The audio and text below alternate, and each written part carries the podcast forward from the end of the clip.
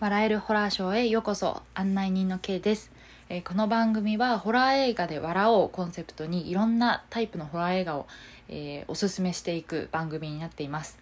で怖いとかグロいとかそういう印象が強いホラー映画なんですけど、まあ実は笑えたり考えさせられたりストレス発散になったり泣いてしまったりいろんなこう感情になる映画っていうのがたくさんあるんですね。なのでこの番組を通して新しいホラーの楽しみ方を提案したいと思っています。ということで今回もよろしくお願いします。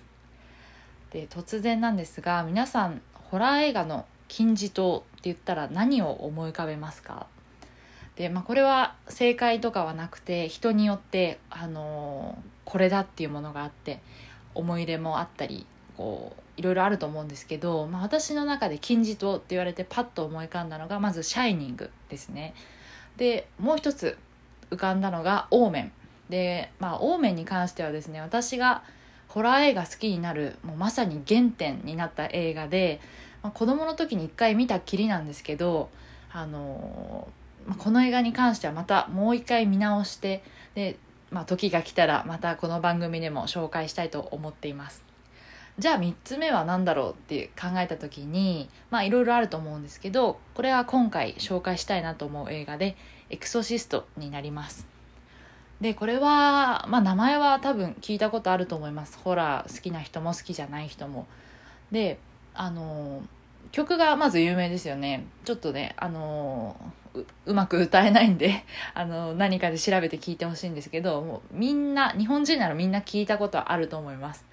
なのでまああのいろんな意味で有名な映画なんですけど、まあ、ジャンルとしては悪魔払いの映画になります。でエクソシストですね。1973年制作。上映は1974年の7月13日。制作国はアメリカ。上映時間121分の映画になっています。はい。この映画ですねあの印象的なシーンがたくさんあって、まあ、ホラー映画としてはやっぱり古い映画なのでね今みたいなあの CG を使ったリアリティのある映像とかではないんですけどもうだからこそのなんかその昔の映画の変なリアルさっていうかね作り込みすぎてない気持ち悪さとかあとまあショッキングですごく印象に残るシーンがたくさんある映画です、まあ、例えばですね首を首が回転するシーンとかスパイダーウォークっていうね、まあ、ちょっとこれは見ないとわからないと思うんですけど、まあそういう気持ち悪いシーンとか、まあ、白目向いて空中浮遊するシーンっていうのは、まあ、多分誰もが見たことのあるシーンだと思います。子供が見たら確実にトラウマになりそうなもう衝撃的なねカットが盛りだくさんの映画になっております。で、まあ、肝心のストーリーですね。どんなお話なんだろうということであのちょっと紹介したいんですけどまああのある家に住むね女の子にある日突然ですね悪魔が取り付いてその女の子がどんどん様子がおかしくなっていくと。でもう最後の方にはですねもう顔も体ももうちょっと人間とは思えないぐらいのあのちょっと気持ち悪いというかあのもう症状がね悪化してとんでもないこう凶暴なあの女の子に変わってしまう映画ですね。でまあその女の子は最初ねいろいろ脳の病気だとか、まあ、精神病だとかでいろんな病院に回されるんだけど結局何にも体には異常がなくて、まあ、最後の最後にたどり着いたのがじゃあエクソシスト悪魔払いを呼んで払ってもらおうっていうことで。あのまあその女の子に取り付いた悪魔と戦うエクソシストの物語ということになります。でこの映画の恐ろしいところなんですけどそのもちろん印象的なこう視覚的なショッキングなシーンっていうのも一つなんですがもう一つねこの女の子が何で取りつかれたのかがよくわからないまま終わってしまうっていうところにあると思います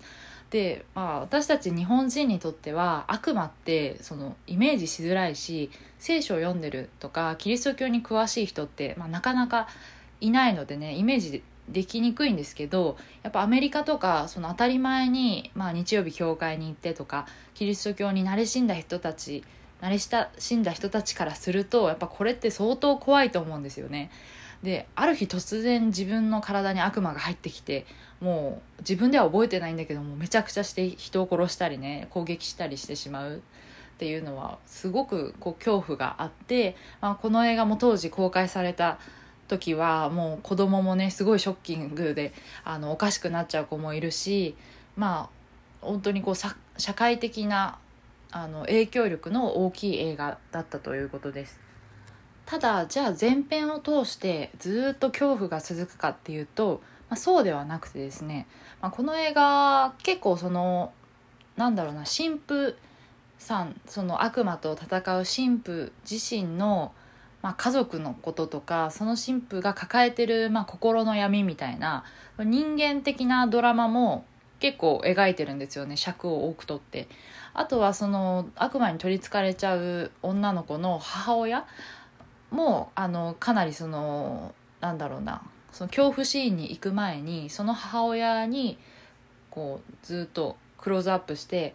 まあ、仕事の風景とかね。全然ホラー関係ないシーンも結構あるんですよ。なので序盤はちょっとテンポが悪いように私は正直感じました。あとねあの、まあ、昔の映画なので今と撮り方が違うのかもしれないんですけどシーンがねあの突然変わるというかあのパッてこう今のシーンが切れて次のこうシーンに移るわけですけどそのつながりがね一瞬よく分かんなくておっていうちょちょっとしたね違和感は感じました。ただまあやっぱりその